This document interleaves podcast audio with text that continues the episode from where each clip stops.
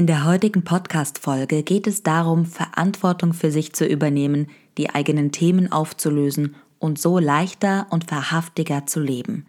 Dabei unterstützt Andrea Sargstetter. Sie ist systemischer Coach und Yogalehrerin und ihre Aufgabe ist es, an mehr Tiefgang zu erinnern. Ein Gespräch mit Tiefgang ist es geworden. Viel Spaß mit dieser Folge.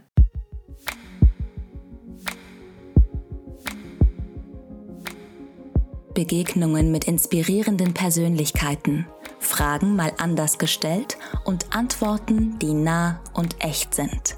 Tauch ein in Sinn und Sinnlichkeit von Stimme und Sprache und das, was wir 24/7 machen. Kommunizieren mit uns selbst und der Welt. Ich bin Andine, Schauspielerin, Gründerin, Coach für Stimme, Präsenz und Authentic Expression und deine Gastgeberin in diesem Podcast. Lass dich berühren in dieser neuen Folge von Voice to Heart.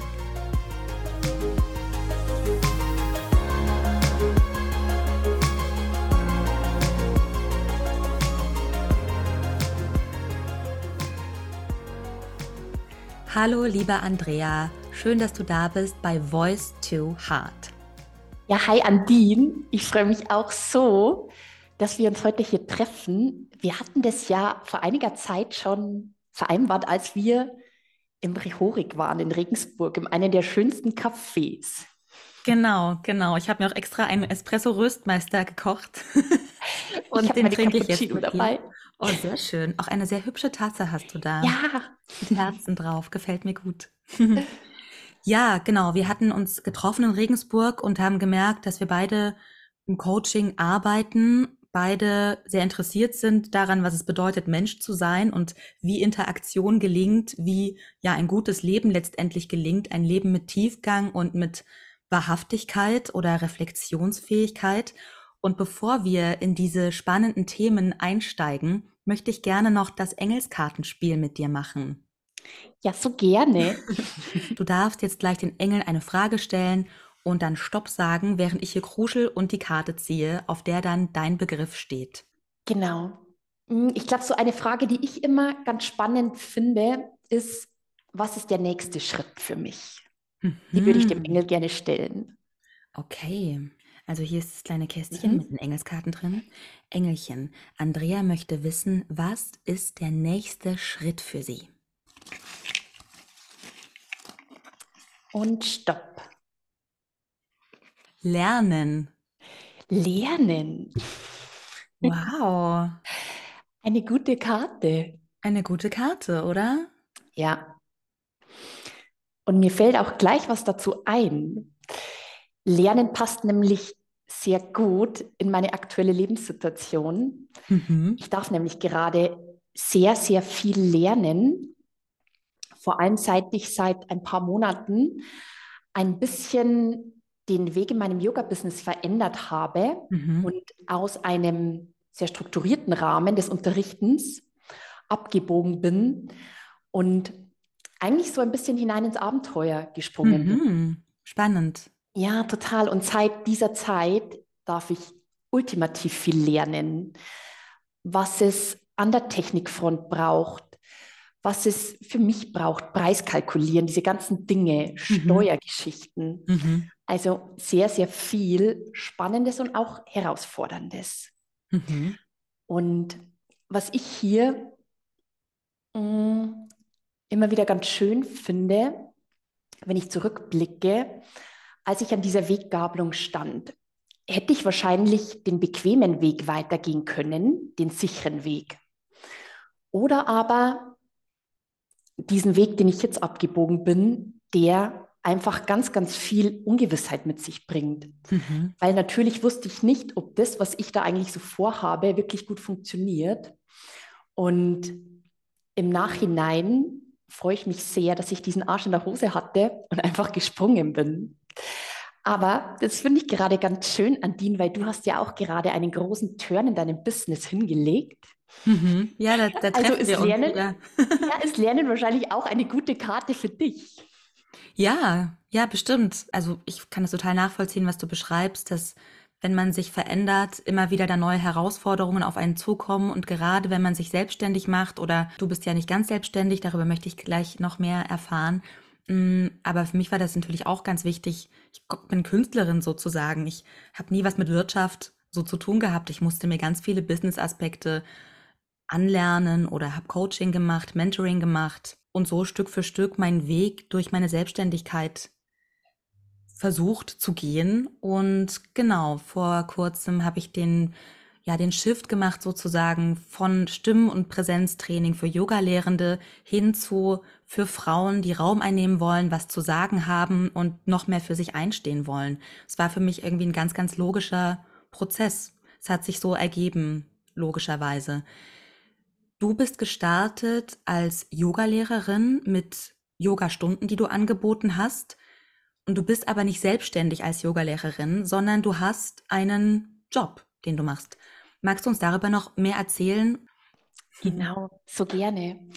Also in meiner Brust schlagen zwei Herzen. Ich bin auf der einen Seite Erzieherin, Sozialpädagogin und systemische Beraterin oder Coachin. Und ich arbeite Teilzeit in der Akutpsychiatrie. Mhm. Das ist so das eine Steckenpferd von mir. Und das andere Steckenpferd ist das Yoga-Unterrichten. Und ich weiß noch so genau, also dieser soziale Weg, der war schon immer ganz klar, ganz schlüssig für mich, dass ich in diese Richtung gehen möchte.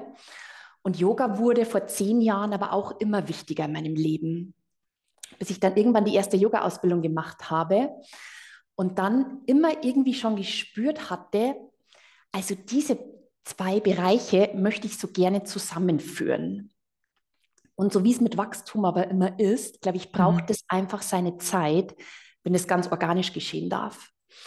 Und so bin ich dann von, ähm, also in meiner regulären Arbeit oder in der Festanstellung quasi immer weiter runtergegangen mit den Stunden, sodass immer mehr Raum entstehen konnte für das Yoga. Mhm. Und dann hatte ich das letzte Jahr in einem großen Online-Studio gearbeitet und sehr, sehr viel Yoga-Klassen unterrichtet was auch total schön war. Aber irgendwann hat dann wieder dieses systemische Coachen an meine Türe geklopft. Und irgendwann habe ich gemerkt, okay, dieses viele Yogastunden unterrichten passt jetzt eigentlich gar nicht mehr, sondern da möchte eigentlich was ganz Neues entstehen. Mhm. so habe ich dann quasi in diesem Yoga-Online-Studio aufgehört und habe dann begonnen, komplett meins zu machen. Also genau in dieser Teilselbstständigkeit. Mhm. Und Yoga hattest du begonnen damals als Ausgleich zu deiner Arbeit als Sozialpädagogin oder wie kam Yoga zu dir?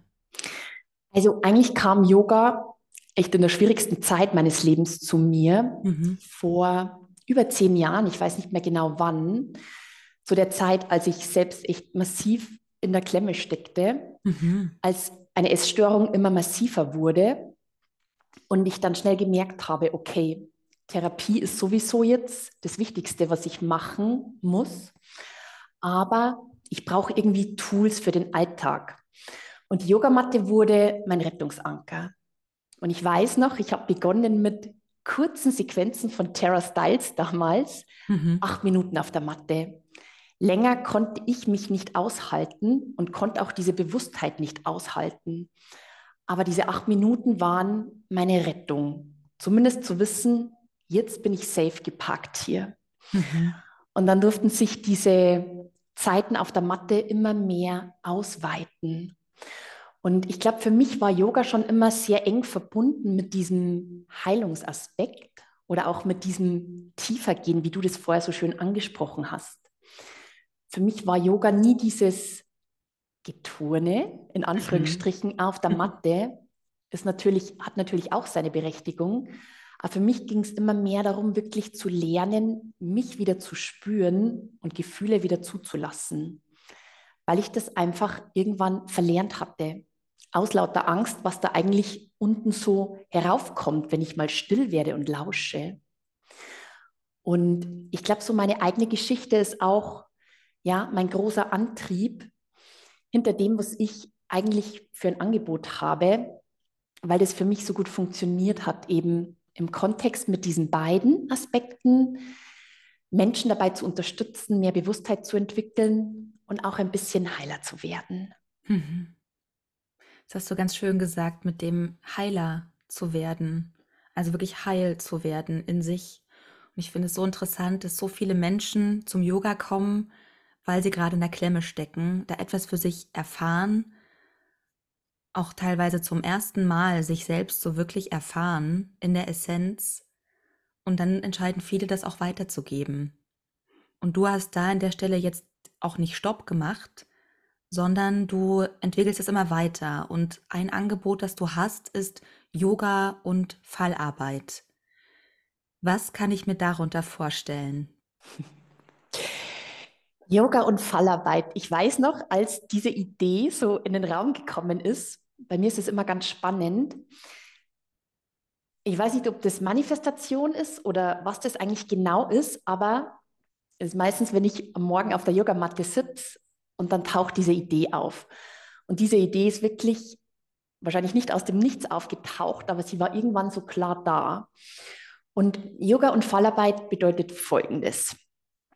Für mich ist es immer so der Gedanke dahinter, wie kann ich diese Yoga-Praxis nochmal mehr verändern hin zu dem, dass ich quasi in die innere Arbeit damit gehen kann. Mhm. Und in der Yoga- und Fallarbeit gibt es immer ein konkretes Thema. Ein Thema wie Perfektionismus an den Nagel hängen. Ich glaube, das war eine der ersten Klassen. Ich glaube, Perfektionismus ist so ein Thema, das wir alle gut kennen. Yes. Und ja, genau. Ja, ich habe mich auf jeden Fall sehr angesprochen. Ja, total. Ja, ich auch ein Und es ist mhm. so eine nervige Sache, mit der wir uns immer wieder ein Bein selber stellen. Und ich finde, in der Yoga-Praxis können wir so viel üben in dieser Schutzkoje, dass wir im Leben vielleicht uns noch nicht trauen umzusetzen. Und in jeder Yoga- und Fallarbeitsstunde geht es eben genau um ein Thema und wir arbeiten mit diesem Thema. Das heißt, du bist zu Beginn deiner Stunde eingeladen, dir eine konkrete Situation aus deinem Leben herauszusuchen, mhm. in der du immer wieder merkst, da kommen diese Perfektionismus-Tendenzen an die Oberfläche. Und dann suche ich eine Yoga-Praxis für uns heraus, die dieses Thema einfach gut anspielt oder umspielt. Mhm. Und in diesem Fall war es eine sehr intuitive Yoga-Klasse, weil ich auch finde, dass im Yoga manchmal so viel Wert auf die Ausrichtung gelegt wird, mhm. dass wir oft gar nicht mehr spüren, okay, wie ist eigentlich so diese energetische Wirkung hinter der Asana oder wie geht es mir damit, wenn ich jetzt merke, meine Hüften sind nicht so weit geöffnet, wie ich mir das wünschen würde. Mhm. Wie reagiere ich dann? Und das haben wir dann quasi in dieser Stunde geübt oder üben dann. Und der Clou ist, dass du auch immer eine Aufzeichnung bekommst. Das heißt, du könntest diese Stunde dann noch in den nächsten Wochen üben und die Situationen anpassen. Wow. Ja, das macht für mich einfach so viel Sinn, ja. weil ich glaube, wir haben alle so ein großes Bedürfnis nach Heilung. Und ich kann mich noch so gut erinnern, als wir im Café saßen wir zwei mhm. an denen und uns überlegt haben, wie oder welche Schwierigkeiten wir Menschen eigentlich alle so haben. Mhm. Und bei mir kommt dann immer wieder so in den Sinn, naja, aber wenn ich jetzt zwei Generationen zurückschaue zu meinen Großeltern, die hatten ja viel massivere Probleme wie wir eigentlich. Mhm. Aber wenn man so in der Systemik auch unterwegs ist, wir tragen einen Rucksack mit uns herum und bekommen unsere Themen weitergegeben, wenn die nicht irgendwann jemand auflöst. Ja. Das heißt, für mich war es irgendwann so klar, okay, da ist einfach ganz, ganz viel, das wir, unsere Generation hier aufzulösen hat. Und ich finde es einfach sehr schön, das in diesem sehr spielerischen Kontext des Yogas dann zu üben. Das ist so interessant. Schade, dass wir uns gegenseitig nicht besucht haben im Yoga-Unterricht oder das noch nicht gemacht haben. 2020 habe ich sehr viel experimentiert mit Yogastunden und mit Inhalten und habe auch den achtgliedrigen Yoga-Pfad verbunden mit jeweils einer Einheit dazu ne, oder eine Art Workshop mit einer Präsentation dazu, mit Journaling-Aufgaben dazu, mit Aufgaben dann danach als Takeaways, um sich da weiter damit zu beschäftigen mit dem Thema. Und habe darüber auch gemerkt, wie sehr mich Coaching interessiert, wie sehr mich eigentlich diese Arbeit auch off the mat total interessiert. Und on the mat können wir sozusagen so einen Samen säen, so was Spielerisches, wie du auch gesagt hast, oder uns spielerisch diesen Themen nähern. Dass sie nicht so leicht sind, es mal ausprobieren, wie es wäre, es nicht ganz so genau zu nehmen mit der Ausrichtung. Wenn sozusagen das Körpergefühl, was dabei ist, wenn das sich angenehm anfühlt. Weil bei aller Ausrichtung finde ich immer, so wie ich arbeite, ganz, ganz wichtig, dass man sich spürt. Und dass man sich quasi so ein bisschen wie in sich hinein oder in sich anlehnen kann. Und das kann mir keine Yogalehrerin sagen, wie das dann außen aussieht. Ja, total schön. Das resoniert so mit dem, was ich mir immer so denke, was du gerade erzählst. Also erstens dieser Aspekt des Samensäens, das finde ich mhm. so schön, weil natürlich säen wir jedes Mal einen Samen, wenn wir auf die Matte gehen. Mhm. Und auch so schön, wie du das beschreibst, wie du die Yoga-Philosophie dann auf die Matte geholt hast in die Verkörperung. Weil ich glaube, das ist wirklich so der Schlüssel, wie wir einfach heiler werden können. Ich glaube, es steckt natürlich immer ein großer Anteil dahinter, dass wir Dinge mit dem Kopf versuchen zu verändern. Aber im Endeffekt braucht es dieses Spüren, dieses Wahrnehmen dazu. Mhm. Dieses, wie du gesagt hast, auch im Körper ankommen. Und dann einfach mal wahrnehmen, ja, wie fühlt sich dieses Thema denn an? Total schön, ja. Mhm. Und du, wenn ich es richtig verstehe, verbindest ja dein, dein systemisches Wissen, dein systemisches Coaching-Wissen mit der Fallarbeit im Yoga-Unterricht. Und gerade eben sagtest du etwas auch von davon, dass wir über Generationen gewisse Themen mit uns rumschleppen und es darum geht, mal die aufzulösen. Wie unterstützt du dabei, diese Themen aufzulösen? Ja, also der, vielleicht kurz was vorneweg zum systemischen Ansatz, weil ich mhm. den einfach so toll finde. Und ich habe auch ja, das Gefühl, gern. der nimmt immer mehr Einzug. Ja. Grundsätzlich geht es im systemischen Ansatz darum, dass wir nicht primär in der Vergangenheit herumwühlen, sondern dass wir mehr im Hier und Jetzt sind und eigentlich schauen, was es jetzt braucht. Und im systemischen Ansatz wird auch immer jeder Mensch als Fachfrau oder Fachmann für sein Leben angesehen. Mhm. Das heißt, ich in meiner Rolle als Beraterin kann mit Impulsen zur Seite stehen und immer wieder Anstöße geben, in Richtungen lenken. Aber ich werde meinen Klienten nie die Lösung vorgeben können, weil ich die ja gar nicht wissen kann. Das heißt, wir steigen nicht ins Drama ein.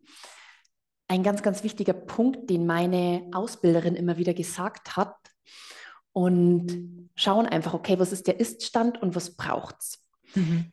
Und, und was noch ein ganz wichtiger Schlüssel ist, eben wie, wie ich das vorher schon gesagt habe, zu verstehen, dass wir oft Themen übernommen haben von Vorgenerationen. Traumata werden zum Beispiel sieben Generationen weitergegeben. Und ich glaube, wenn wir alle jetzt mal rechnen, wie lang Krieg her ist, dann ist es mhm. einfach noch nicht lang. Mhm. Das heißt, wir tragen da alle noch etwas in uns. Und was so ein ganz wichtiger Aspekt im systemischen Coaching auch noch ist, dass wir Dynamiken betrachten. Das heißt, ich bin oder du bist ja nie im luftleeren Raum, sondern wir sind immer umgeben von Systemen. Ob das jetzt Familiensystem ist, Arbeitssystem, äh, Paarsystem mit dem Partner, mit der Partnerin. Und jedes Verhalten, das wir an den Tag legen, das macht in seinem spezifischen System einen Sinn. Auch wenn es von außen betrachtet etwas skurril wirkt.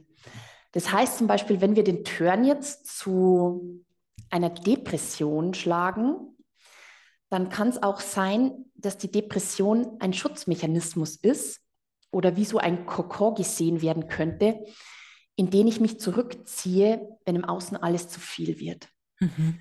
Und das sind aber Strategien, die alle auf unbewusster Ebene passieren. Das heißt, in meinem Coaching geht es auch immer sehr stark darum, dass wir in das Familiensystem eintauchen und einfach mal schauen, okay, wie eng oder weit weg stehe ich denn von meinen Eltern? Wo ist da, wo sind meine Geschwister? Mhm. Und wenn wir da von außen so drauf schauen, es wird alles sehr bildlich aufgestellt mit kleinen Kegelskulpturen, mit Playmobil-Männchen, mit Farben, mit Verbindungslinien, dann können wir schon oft sehen, wo da eigentlich so ein bisschen der Hund begraben ist. Mhm. Genau, und dann auch zu verstehen, ich kann nicht meinen Partner verändern, sondern ich kann nur mein Verhalten für mich selbst verändern. Was wahrscheinlich manchmal gar nicht so leicht zu akzeptieren ist. Ja, und manchmal wäre es ja auch einfacher zu sagen, der andere ist so gemein zu mir. Ja, weil du so, muss ich ja so. Manchmal bewirkt ja auch so eine eigene Verhaltensänderung, dass sich die Steinchen auf dem Brett verschieben und bei denen auch so ein bisschen was passiert. Würdest du das bestätigen aus deiner Erfahrung oder aus deiner Arbeit? Total. Also immer wenn wir beginnen, Energien zu shiften, dann verändert sich was. Und eigentlich ist es ja auch ganz klar, auch wenn wir das oft mit dem Kopf nicht verstehen können. Aber wenn wir jetzt zum Beispiel uns eine Streitdynamik angucken. Ich habe zum Beispiel das Problem mit meinem Mann, dass der einen sehr hohen Ordnungssinn hat und ich bin eher ein bisschen chaotisch. Mhm. Das heißt, wir geraten hier immer wieder aneinander, weil ich schlampig meine Socken liegen lasse und er sich dann ärgern muss, dass ich da nichts wegräume. Mhm. Und wenn es jetzt so läuft, dass er immer meine Socken wegräumt und ich die liegen lasse und er sich ärgert und ich das gar nicht weiß, dann sind wir in dieser Dynamik irgendwann drinnen, dass es ordentlich Beef geben wird. Wenn mein Mann jetzt aber clever wäre und irgendwann sagt, okay, er hat da keinen Bock mehr drauf, mhm. er lässt diese Socken jetzt liegen, dann werde ich irgendwann in den Leidensdruck kommen, dass ich dann sehe, okay, es schaut aus bei uns in der Wohnung, vielleicht sollte ich mal aufräumen. Also so ein ganz simples Beispiel. ja, einfach mal nichts machen, atmen. Vielleicht ja. lösen sich die Probleme von selbst. Beziehungsweise, also man kann es auch ansprechen, oder? Genau, oder so, ja. Aber genau, in die Erwachsenenrolle gehen, Verantwortung übernehmen. Und das, glaube ich, ist immer der Schlüssel, bei allem. Vor allem, wenn es auch um Heilung geht, dass ich nicht sage, ich bin das arme Opfer meiner Umstände, sondern zu sagen, okay, läuft vielleicht, vielleicht gerade nicht so gut, mir geht es richtig bescheiden, was kann ich tun? Was wäre so ein erster Schritt?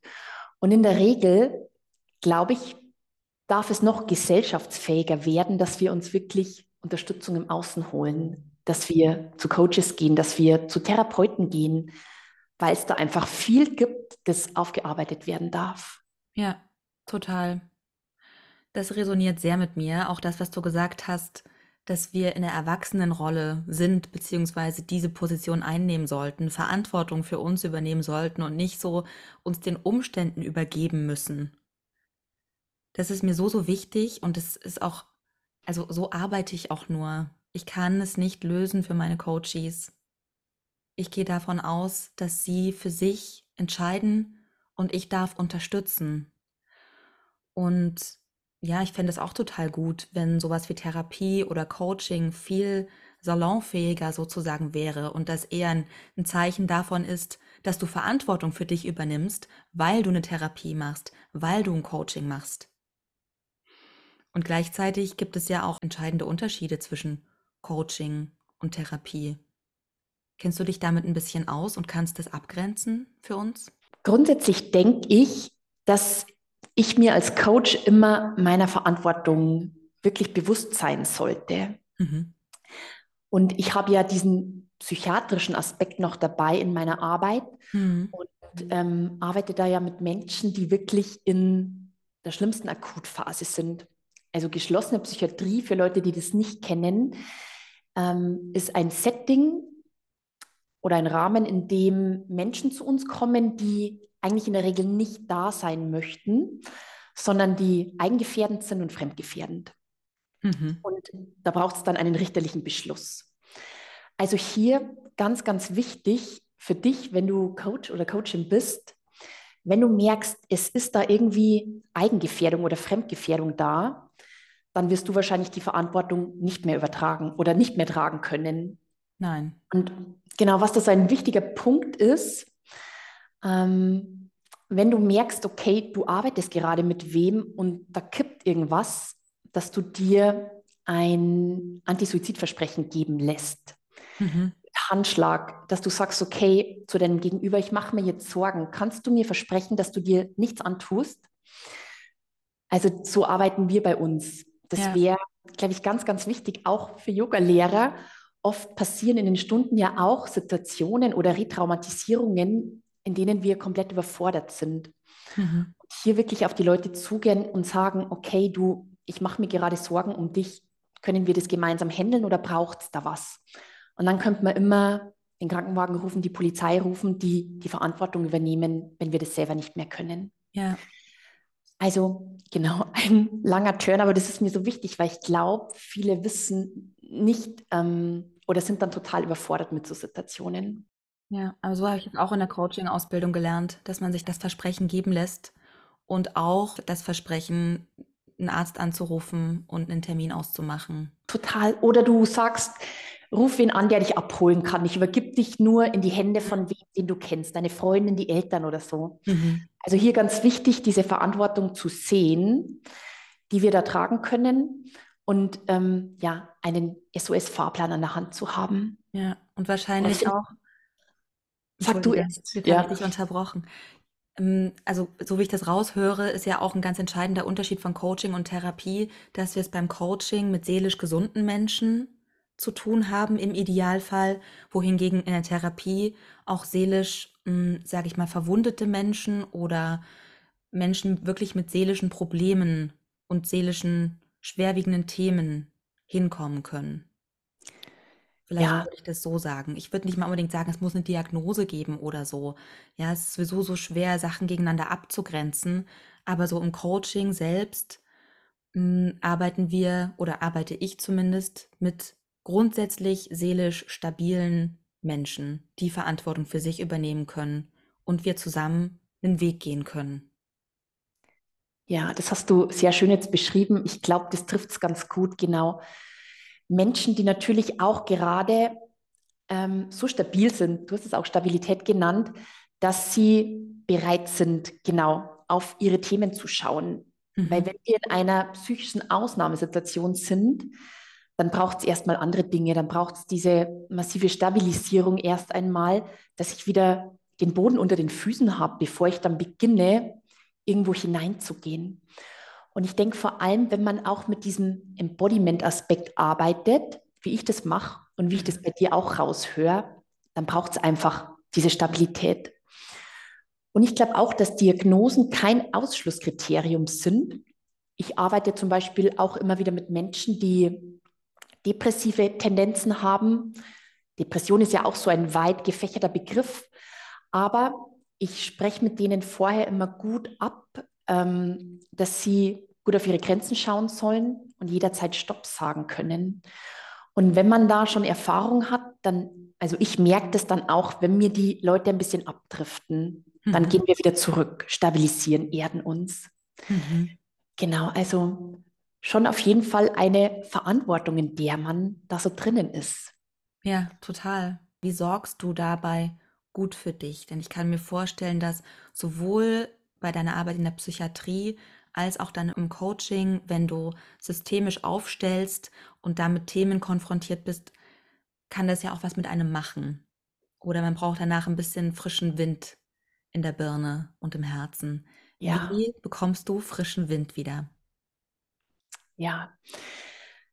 Also ich arbeite ganz, ganz viel für mich mit dem Nervensystem. Das heißt, genau, wenn da eben so aufpeitschende Situationen sind oder ja auch oft sehr schlimme Schicksale. Ich hatte letztens in meiner Arbeit in der Psychiatrie ein junges Mädchen, da kam dann raus, sie hat Missbrauch erfahren durch den Vater und die Mutter zugeschaut. Oh Gott, und es war so ein Moment, wo ich gemerkt habe, okay, jetzt steige ich total ins Drama ein. Mhm. Ich könnte nur noch heulend da sitzen, weil ich so mitgenommen war von der Geschichte. Und dann habe ich gemerkt, okay, ich muss aus dem Drama wieder rausgehen. Das hilft der Patientin nichts, wenn ich hier aufgelöst in meinem Büro sitze und mir denke, wie kann ich sie retten, sondern wirklich einen Schritt zurückzugehen, die Füße wieder gut zu erden, zu atmen und mich in meinen Raum zurückzuziehen. Mhm. Und ja, dieses Lass dich nicht vom Drama bannen, ist, glaube ich, einer der wichtigsten Sätze, der mich dann in so Situationen begleitet. Und auch nach den Coachings wirklich bewusst aus dem Coachingraum hinauszugehen, mhm. das manchmal ein bisschen abschütteln oder wie du gesagt hast, mir den Wind um die Ohren sausen lassen. Ja. Ich mache ja so drei Stunden Coachings. Also ich habe eine Coaching-Ausbildung gemacht, eine tiefenpsychologisch fundierte Coaching-Ausbildung bei einem Therapeuten in Heidelberg. Und das ist quasi eine Drei-Stunden-Methode und das sind intensive drei Stunden. Und danach gehe ich erstmal eine Runde in den Wald, gehe erstmal spazieren, lass es auf mich wirken. Denn auch wie du sagst, es nützt dir nichts und es nützt auch deiner Patientin in dem Fall nichts, wenn du dich davon so mitnehmen lässt. Ich glaube, Empathie zeigen geht auch ohne, dass wir ganz mitgenommen davon sind. Also Empathie ist ja nicht Mitleid. Vielleicht beschreibe ich noch mal ganz kurz was zu dieser Drei-Stunden-Methode, weil ich das jetzt so abstrakt hingeworfen habe. Ja, ich wollte gerade nachfragen. Erzähl uns mehr an die. Genau. Mm, ja, weil ich, ich habe vorhin auch schon so dran gedacht, als du von dem systemischen Ansatz erzählt hast. Und in diesem Ansatz geht man davon aus, dass in den ersten zwölf Lebensjahren wir uns quasi Überlebensstrategien zurechtgelegt haben in diesem System, in dem wir damals waren und nach denen leben wir. Und nach denen leben wir, bis es irgendwie crasht. Und dann sind wir quasi erwachsen, handeln aber noch wie unser, ja, meinetwegen zehnjähriges Ich mit diesem Lebensmotto oder mit dieser Strategie. Und es funktioniert aber nicht mehr. Und es ist uns nicht bewusst. Und zu mir kommen dann Frauen, die sich schon sehr viele Gedanken gemacht haben, woran es liegt, dass sie sich nicht trauen, vor Menschen zu sprechen oder woran es liegt, dass sie sich eigentlich kompetent fühlen oder eigentlich wissen, sie sind kompetent, aber dann, wenn es drauf ankommt, völlig äh, geplättet sind und, und nicht vorwärts kommen. Ja, oder der CEO betritt den Raum und sie sind völlig gelähmt. Und da kann so eine Methode oder kann diese Methode helfen, das aufzulösen. Das heißt, die Menschen kommen mit einem beruflichen Thema meinetwegen und gehen nach Hause. Ach so. Deswegen mache ich das. Deswegen trage ich selber dazu bei, in diesem Gefühl zu verharren. Und dann lösen wir quasi dieses Lebensthema auf und entwickeln Strategien, die stattdessen wirken können. Also ich arbeite da viel auch mit Achtsamkeit und über diese Achtsamkeit macht man eine neue Erfahrung macht das System eine neue Erfahrung. Und ich glaube, das ist wichtig, dass wir nicht nur kognitiv etwas durchdringen, sondern dass wir es uns erlebbar machen, wie wir dazu beitragen und wie es stattdessen sein könnte. Wir decken sozusagen die Missing Experience auf in diesem drei Stunden Coaching. Und das ist dann ganz oft so, dass das Themen sind oder Lebensbereiche, an die man gar nicht gedacht hätte, bei dem Konflikt, mit dem man gekommen ist. Ich finde die Methode wunderbar. Ich finde es so wirksam. Ich habe es auch selber gemacht bei dem Therapeuten, also bei dem Coach. Er arbeitet als oder er hat 40 Jahre als als äh, tiefenpsychologischer Psychotherapeut gearbeitet und arbeitet seit, ich glaube, etwa 20 Jahren auch als Coach und Führungskräftetrainer. Und ja, ich finde es einfach, finde die sehr, sehr, sehr, sehr effektiv, diese Methode und bin immer ganz begeistert, wie man doch mh, hm, schnell manchmal zu Lösungen kommt, und Sachen anstößt, weil natürlich nach drei Stunden ist nicht das Leben komplett anders. Aber man hat eine Erfahrung gemacht und mehr verstanden, was da passiert, wie das zusammenhängt. Und dadurch, dass wir dann quasi Schritte entwickeln, weiß man auch, wie man die nächsten Wochen daran selber arbeiten kann. Genau. Ja. Das ist das Lebensthemen-Coaching, das ist der Deep Dive. Klingt richtig gut, Andine. Ja. Und ja, also ich kann das auch nur bestätigen aus meiner Erfahrung. Im Endeffekt, also ich arbeite viel mit dem inneren Kind und mache da dann mhm. so Innenreisen zum inneren Kind. Ist es, glaube ich, sehr ähnlich zu dem, was du machst. Und ja, also ich habe dann auch die Erfahrung gemacht, der Hund ist meistens in der Kindheit begraben, mhm. weil wir da uns Strategien angeeignet haben, die in dem Moment ganz wichtig waren, um zu überlegen, um zu überleben und die wir dann weiterführen als Erwachsene. Und ja. ganz oft ist es ja gar nicht altersadäquat, wie du auch sagst, gell? wenn jemand eigentlich total gut weiß, was er kann. Und dann kommt der Chef da rein und wir werden so klein mit Hut, dann stehen wir da nicht mehr als erwachsene Frau vorne, sondern da stehe ich als mein fünfjähriges Mädchen und denke mir, oh Mann, ich bin so unsicher, ich traue mich nicht.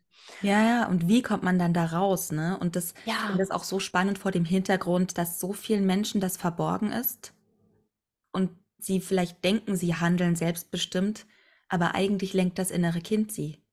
ja, Oder eigentlich lenkt ihr fünfjähriges, zehnjähriges Ich sie. total. Und wenn wir uns dieses bekannte Eisbergmodell anschauen, Mhm. das finde ich immer wieder so abgefahren. Dieser Eisberg, wo 10 Prozent, glaube ich, aus dem Wasser ragen. Und ich glaube, wir Menschen sind nur zu 10 Prozent wirklich bewusst in dem, was wir tun. Und zu 90 Prozent handeln wir aus diesen Automatismen. Das heißt, eigentlich ja dann ganz, ganz klar, dass da ganz viel Unbewusstes immer wieder reproduziert wird, das sich früher schon angewendet hatte. Mhm. Und ich finde es bei mir immer so spannend, ich habe total, also mein inneres Kind, das verletzt ist, das ist fünf Jahre alt, das sitzt so zusammengeknautscht in der Ecke, hat so ein Frechdachskappi auf und fühlt sich total sitzen gelassen. Und es war so spannend, als ich begonnen habe, Yoga zu unterrichten, wurde immer wieder dieses Thema getriggert. Das heißt, wenn da wenig Teilnehmer in meinen Klassen waren, war ich sofort beleidigt und traurig und wütend und war total übermannt von diesen Gefühlen und konnte es zu Beginn überhaupt gar nicht greifen, bis ich dann auch noch mal ein halbes Jahr zu einer Coaching gegangen bin und mir genau dieses Thema angeschaut hatte. Mhm. Und dann war es so klar, ich handle da nicht als erwachsene Andrea, sondern das ist die fünfjährige Andrea, die mit ihrer Verletzung da immer wieder versucht, sich diesen Raum rauszunehmen oder die da eigentlich sogar übernimmt. Mhm. Und seitdem ich an dem Thema arbeite, ist es so viel besser geworden. Es ist immer noch nicht ganz weg. Ich bin immer noch beleidigt und für mich sitzen gelassen, aber ich kann es jetzt schneller verstehen und komme dann schneller aus diesem Zustand wieder raus. Ja, und kannst dann auch Verantwortung übernehmen, ne? Ja. Darum geht es ja dann, dass Total. wir nicht in unserem Kind-Ich durchs Leben gehen und das lenken lassen, sondern in unserem Erwachsenen-Ich im besten Fall. Und davon sind wir sind wahrscheinlich nie gereinigt, sozusagen, von diesen ganzen Themen. Aber sich darüber bewusst zu werden, die Situationen kennenzulernen, in denen wir so handeln oder uns so fühlen. Und das dann, und dann Methoden oder Möglichkeiten haben, mal so ein bisschen von außen drauf zu schauen. Oder wie du das mit diesem Schachbrett erklärt hast, ähm, mit den verschiedenen Figuren, mal von außen drauf zu schauen. Denn wenn man in der Situation drin ist, kann man ja ganz oft die globale Sicht gar nicht einnehmen. Und das immer wieder zu üben, rauszuzoomen und dann in der Situation zu agieren, das ist, glaube ich, auch ganz spannend. Ja, total. Weil wir oft den Wald vor lauter Bäumen nicht sehen. Mhm. Und dabei Ja. kann Unterstützung natürlich sehr, sehr wertvoll sein. Ja, total. Und ich glaube, es gibt keinen Menschen, der nicht von Coaching oder von Therapie ähm, profitieren könnte. Ich glaube, im Endeffekt würden wir es alle benötigen, um uns dieses Leben einfacher zu machen, um mit Herausforderungen besser umzugehen. Man muss es natürlich nicht, aber ich denke mir, durch jedes Coaching, das ich immer wieder mache oder durch jede Sitzung, die ich mit meinen Klienten, Klientinnen habe, da kann sich so viel lösen innerhalb von so kurzer Zeit, Mhm. eben wenn wir mit Energien arbeiten oder auch wie du sagst, gell, wenn wir da dieses Kind beginnen zu heilen. Also für mich macht das einfach so viel Sinn und ja, ich glaube, es braucht einfach viel Angebot, weil jeder auch einfach ganz unterschiedlich abgeholt werden möchte. Total. Und sich auch wohlfühlen möchte bei der Person, sich öffnen können möchte bei der Person. Mm, Ich empfinde es auch so, dass Sprache dabei ganz, ganz wichtig ist, die Stimme sowieso, um Vertrauen zu generieren, aber auch Sprache, wie wir formulieren, wie wir sozusagen nicht, das sprachst du ja vorher an, dass wir nicht ähm, mit dem Finger auf das Thema zeigen, sondern dabei helfen, dass die Personen in sich das Thema entdecken oder wie freilegen. Mm, Gibt es da bestimmte ja, Techniken, mit denen du arbeitest, Fragetechniken oder Gesprächstechniken? Ja, die gibt's. Ähm, ich hatte ja vorher schon gesagt, ich arbeite viel mit so energetischen Innenreisen. Mhm. Und wir schauen dann immer so, also ich und meine Klienten zusammen, welche Sätze da auftauchen.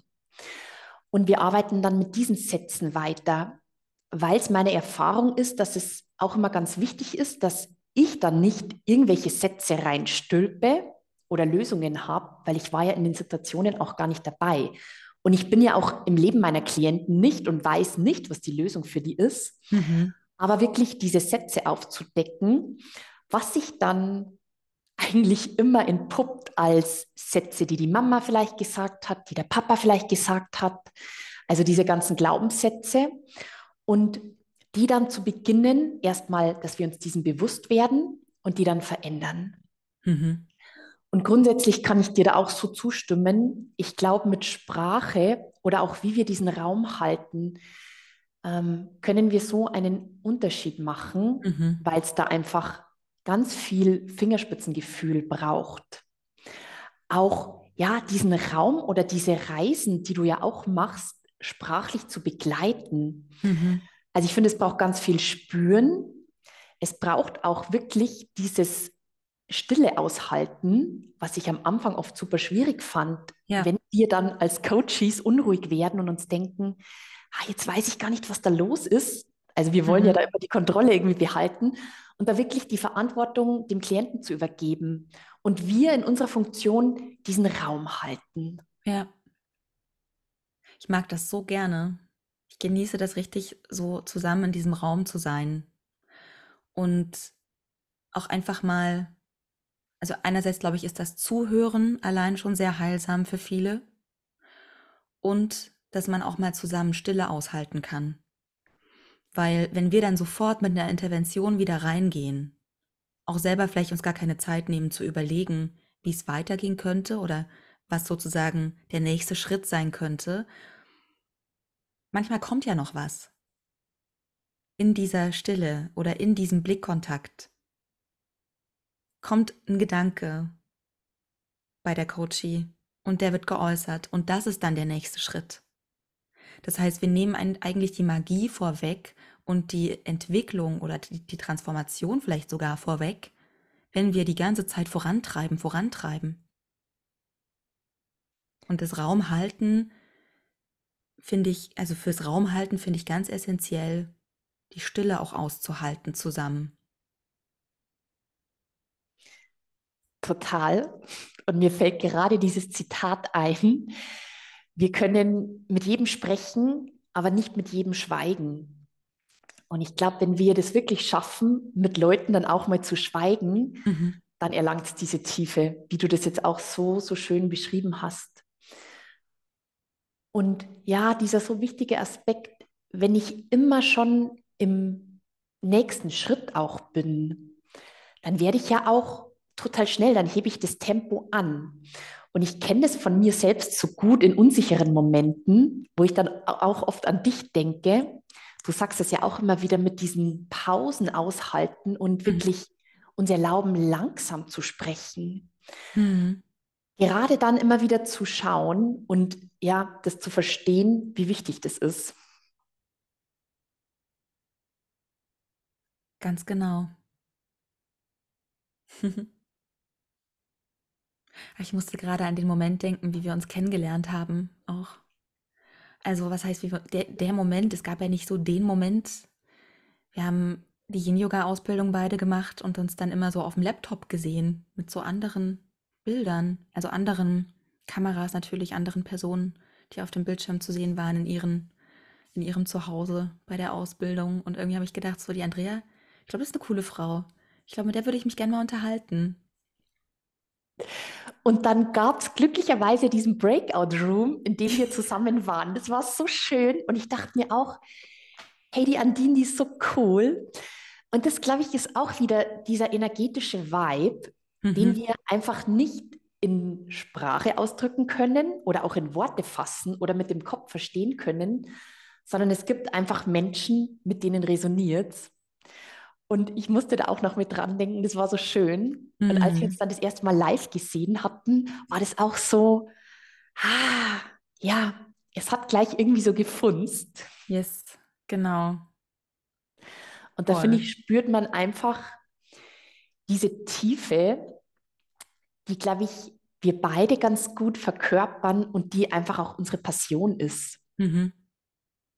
Ja, und in der wir uns auch dann verbinden. Ja.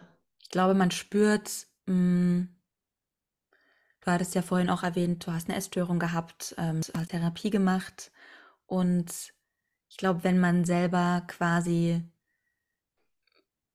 wie soll ich sagen,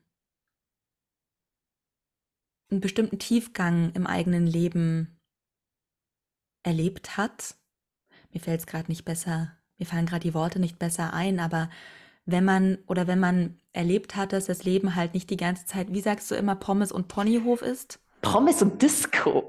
Das Leben ist nicht nur Pommes und Disco. Ja. Mm, ich glaube, man spürt dann die Leute, die auch erfahren haben, dass das Leben nicht nur Pommes und Disco ist und das irgendwie überwunden haben oder damit arbeiten. Und das, äh, damit resoniert man auch, glaube ich. Ja, total. Ich glaube, da haben wir auch total gut miteinander resoniert und uns auch ganz, ganz, ja, berührend unterhalten, finde ich, als wir uns das letzte Mal gesehen haben. Ja. Aber jetzt, ähm, dass wir da nicht gar so weit abdriften sozusagen. Was sind denn die Themen, mit denen die Personen zu dir ins Coaching kommen?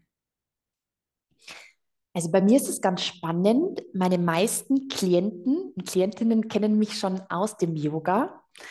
Das heißt, da ist schon mal so eine Vertrauensbasis da. Und das finde ich sehr schön, weil ich da das Gefühl habe, dieser Zugang wird ein bisschen niederschwelliger. Mhm. Das ist dann nicht so, oh Gott, ich habe ein Problem, ich gehe zu einer Therapie, sondern die Leute merken so in den Yogastunden, ploppen da Themen auf und dann melden sie sich bei mir. Mhm. Und oft sind es wirklich so Alltagsdinge, die uns unser Leben schwer machen.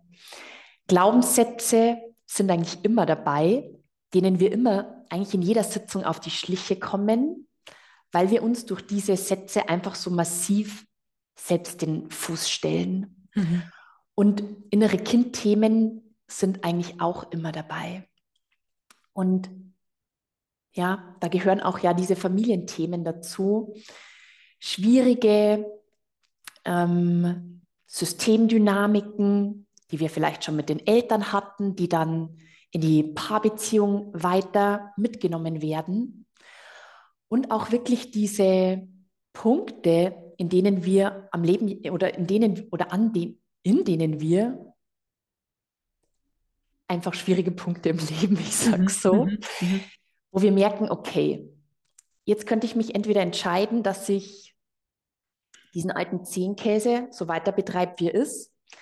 Eigentlich bin ich zwar nicht mehr wahnsinnig glücklich in meiner Beziehung oder eigentlich bin ich nicht wahnsinnig glücklich in meinem Job, aber diese Komfortzone ist so bequem. Und dann gibt es immer so diesen Scheideweg. Gehe ich diesen Weg weiter oder sage ich, okay, ich schaue da jetzt mal genauer hin. Und meine Erfahrung ist es hier, dass da dieser Blick von außen einfach so unterstützend sein kann. Also wirklich ganz wichtig, das müssen nicht immer die Riesendramen sein, sondern wirklich diese Stolpersteine mhm. auf dem Radar zu haben. Und ich finde so, das Schöne am Yoga ist ja, diese Dinge werden uns oft in der Praxis bewusst. Vor allem in einer ruhigeren Praxis, wo auch Zeit ist zu spüren, da merke ich dann vielleicht, okay, jetzt kommt schon wieder dieses Gefühl nach oben. Ah, ich bin schon wieder neidisch auf den und den. Und eigentlich möchte ich das nach unten drücken und ich drücke es nach unten. Und es kommt aber immer wieder rauf. Mhm. Und dann, glaube ich, wäre es an dem Zeitpunkt, sich dann einfach mal bei einem Coach, Coach zu melden und zu sagen, ah, ich fahre da immer wieder gegen die gleiche Wand und schaffe es einfach nicht alleine. Ich brauche Unterstützung. Ja. Und ein Coach oder eine Coachin ist eben da ein bisschen versierter als eine gute Freundin, die dann ganz schnell mit irgendeinem Rat zur Seite steht und der gar nicht quasi die tieferen Themen so zugänglich sind. Ja, also das heißt, jemand wie du kann eben die Taschenlampe auf Sachen richten, die den Personen verborgen sind und durch die sie dann weiterkommen. Ja, total. Und du hast vorher auch gesagt, das fand ich so schön, wirklich sich diesen Raum zu schenken, in dem ich, also in meinem Fall, meine Sitzungen dauern 60 Minuten, bei dir sind es drei Stunden, Der in Deep Dive, ich, ja. ja, genau, Deep Dive, wirklich die Hauptperson bin und nur mal jetzt im Fokus stehe. Mhm. Also uns wirklich dieses Geschenk zu machen, uns also wichtig anzuerkennen, dass ich mir das erlauben darf. Auch wenn vielleicht gerade nicht so viel Zeit ist, wenn ich Kinder habe, wenn da so viel zu, also wenn da viel Arbeit ist, wirklich zu sagen, okay, gerade dann wäre es einfach so gut. Mhm. Und noch ganz wichtig, natürlich kann ich mit meinen Freundinnen über die Probleme sprechen, aber die sind ja auch nicht neutral. Und da fehlt dieser Taschenlampenblick, Mhm. dass die wirklich so von außen drauf gucken und nicht verwaschen sind in dem, was sie sehen. Ja. Durch das Verhältnis auch, das man miteinander hat. Die gemeinsame Geschichte, die man hat. Ja, total. Und ich glaube, wir alle kennen das zu gut. Freundinnen Ratschläge zu geben, liegt uns ja dann immer so auf der Zunge oder das ist ja immer auch so unsere natürliche Tendenz. Das finde ich auch immer so spannend. Ich habe mir das vor einiger Zeit aufgehört, weil ich eigentlich weiß, es geht nur darum, den Raum zu halten, auch wenn Mhm. jetzt eine Freundin zu mir kommt. Und mich dann doch immer wieder zu ertappen, wie ich dann denke, ja klar, ich weiß total, was die Lösung für sie ist. Die schmiere ich jetzt aufs Butterbrot und wenn sie es dann nicht macht, bin ich vielleicht auch noch sauer, weil sie meinen Rat nicht befolgt hat. Also hier wirklich zu verstehen, ich werde nie die Lösung für wen anderen haben. Mhm. Und auch im Yoga-Kontext, wenn wir hier Lehrerinnen sind, werde ich nicht wissen, was für meine Schüler und Schülerinnen gut ist, sondern ich kann eben das weitergeben, was ich für richtig und für wertvoll halte. Und sie werden sich dann das rauspicken und selbstverantwortlich damit weiterarbeiten. Mhm. Und so ist es bei dir ja auch total in deinen Coachings, jetzt auch im Stimmcoaching.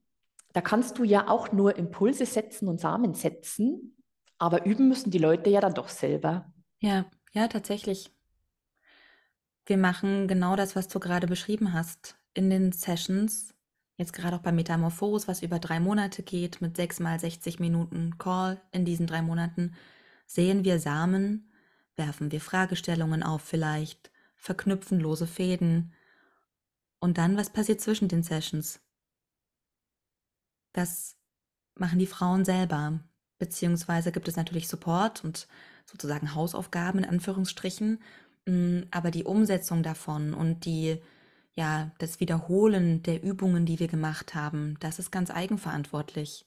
Und ich finde das auch sehr erleichternd für uns. Also ich bin da total im Vertrauen, dass ich da so sozusagen mit voller Präsenz natürlich da bin, wenn wir in Kontakt sind, wenn wir uns treffen online und dass ich da den Raum halte, dass ich mich zur Verfügung stelle mit aller Erfahrung, mit allem Wissen, mit allem, was ich irgendwie sehen und vielleicht mh, ja irgendwo transparent machen kann für die Personen, für die Frauen. Aber was dann dazwischen passiert und wie sie damit dann in ihrem Leben umgehen, da gebe ich einfach das Vertrauen ganz ab. Und ich finde, dadurch gewinnt man auch Selbstvertrauen, indem jemand uns vertraut und indem jemand die Verantwortung so, so abgibt, so loslässt. Ne, in diesem Loslassen finde ich auch, ist so eine Freiheit, das an sich zu reißen, selber die Verantwortung fürs eigene Leben zu übernehmen. Ja. Ja, total schön. Dieses Pacing und Leading, das habe ich Mhm. auch in meiner äh, Beratungsausbildung gelernt, Ja, die Menschen so ein Stück weit zu führen, wie du das jetzt auch gesagt hast, aber sie dann auch in die Selbstverantwortung zu lassen. Weil, das finde ich ist schon auch immer wichtig zu sagen, ich könnte jetzt zu 100 Stimmcoaches rennen und mir 10 oder 20 Coaching-Termine ausmachen. Wenn ich dann aber nicht beginne, Selbstverantwortung zu übernehmen und weiterzuarbeiten, dann wird es wahrscheinlich nicht so viel bringen. Also es erfordert schon immer noch was von mir selbst. Aber ich finde, es ist so eine schöne Unterstützung. Und es macht ja auch ein bisschen Druck, der manchmal, glaube ich, gar nicht so schaden kann, wenn man sich über einen längeren Zeitraum sitzt, dass man auch weiß, okay, die Andine wird fragen, was ich gemacht habe und sie wird es merken. Oder bei mir dann, ich sehe ja dann auch, was die Leute in der Zwischenzeit gemacht haben. Und da soll es natürlich nicht darum gehen, einen Druck aufzubauen. Aber ich glaube, das ist ja wie so ein kleiner Arschtritt in die Veränderung, den wir Menschen einfach manchmal brauchen. Mhm. Ja, ich glaube, ich frage gar nicht unbedingt nach, was so, was sie gemacht haben. Ähm, das hole ich mir nicht unbedingt so in der, der Frage sozusagen ab. Hm, ich glaube, durch die, durch die Kontinuität, in der man zusammenarbeitet, durch diese Verbindlichkeit, ist man schon irgendwo hinterher, was zu machen. Und ich glaube, man merkt dann auch nach so einer Session, das hat mir gut getan. Ah, und wir schauen, okay, wann könnte man das anwenden? Ja, wo könntest du es auch im Alltag unterbringen? Das ist ja dann das Schwierige, das zu integrieren und genau zu wissen, wann integriere ich das? Also quasi, ich gebe Hilfe zur Selbsthilfe teilweise auch. Und was ich ganz gerne frage am Anfang von der Session ist, wie geht's dir? Was hast du so erlebt, beobachtet? Was hast du erfahren?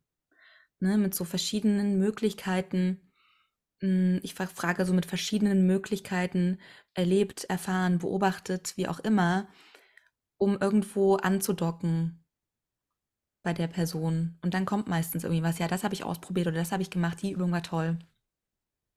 Und das ist dann auch insofern interessant zu wissen, dass ich weiß, okay, solche Übungen funktionieren gut für die Person.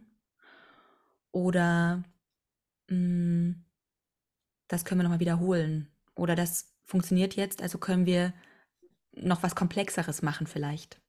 Genau. Ja, und da finde ich, merkt man wieder, es braucht einfach den Fachmann, die Fachfrau von außen. Also, was ich auch echt so in den letzten Monaten gelernt habe, es lohnt sich einfach auch Geld in die Hand zu nehmen für diese Wachstumsgeschichten. Mhm. Egal, ob das jetzt im Businessbereich ist. Ich habe mir gerade eine Online-Business-Managerin geholt. Die kostet ultra viel Geld, aber ich weiß, ich würde das alleine einfach nicht hinbekommen. Mhm. Und ja, auch so wie es bei, also wie es dann mh, mm, Faden verloren. Da sind wir dann auch wieder bei dem Lernen, ne? Von der ja, genau. Ja, genau. Lernen, und es ja. hört auch nicht auf. Nö. Es hört auch nie auf. Und wenn wir uns schön. eben, ja, total, und wenn wir uns erlauben, immer wieder ins Abenteuer zu springen, also dann hört das Lernen halt erst recht nicht auf natürlich kann ich entscheiden, ich bleibe jetzt in meinem fixen Job, auch wenn der jetzt nicht so der Knaller ist, bleibe in meiner Beziehung, die mich vielleicht auch nicht glücklich macht. Oder ich gehe den anderen Weg. Der mhm. Weg, in dem ich lernen werde, auf die harte Tour oft, auf die schmerzliche Tour. Ja, es ist auch unbequem, unangenehm. Ja, total, total. Aber ich hatte so ein schönes Coaching mit einer Klientin, die immer so den Glaubenssatz in sich getragen hat, wenn es ihr gut geht, dann erfährt ein anderer Mensch in ihrem Umfeld Leid. Das heißt, es hat sie total gebremst. Sie hat sich ja. nicht erlaubt, wirklich glücklich zu sein. Und dieses Bild, das wir am Schluss entwickelt haben, oh Gott, da kriege ich Gänsehaut, wenn ich das sage, das war das offene Badfenster, das sie geöffnet hat. Und ihr Satz war, also ihr neuer Glaubenssatz, draußen wartet das schöne bunte Leben. Ai, ai, ai. Und das finde ich einfach so, so schön, weil ich hatte auch ja. zu ihr gesagt, du wirst nicht wissen, was da draußen wartet, aber ich glaube, es lohnt sich, einen Blick rauszuwerfen. Mhm. Genau. Fantastisch. Andrea, vielen Dank für dieses intensive und tiefgehende Gespräch. Ich glaube, wir gucken jetzt einfach mal raus und schauen, was da noch so auf uns wartet. Ja, aus dem Fenster. Ja. ja. Danke, Andine, für deine Einladung. Es war mir so eine große Freude, hier mit dir zu sitzen und zu plaudern. Fast so schön wie im Café, wie wir uns ja. das vorgestellt hatten. Nur, dass wir uns nicht drucken können. Ja. ja. Aber Prost. Ja, also mein Espresso ist zwar schon kühl, aber ja. auch immer noch. Es schmeckt dann wie Eiskaffee. So ein bisschen. Ja, genau. zu viel geschnackt zu wenig ja. getrunken. Maische war's. Die war's, ja. Du möchtest Yoga und Fallarbeit ausprobieren oder eine Session mit Andrea buchen, dann schau mal in den Show Notes nach, denn dort habe ich alles über Andreas Arbeit verlinkt. Du hast ein Thema, das dich in der Arbeit oder im Leben begleitet und möchtest endlich dahinter kommen, warum es dir schwerfällt, vor Menschen zu sprechen oder für dich einzustehen. Du hast dir schon viele Gedanken gemacht, schon vieles ausprobiert und kommst nicht weiter.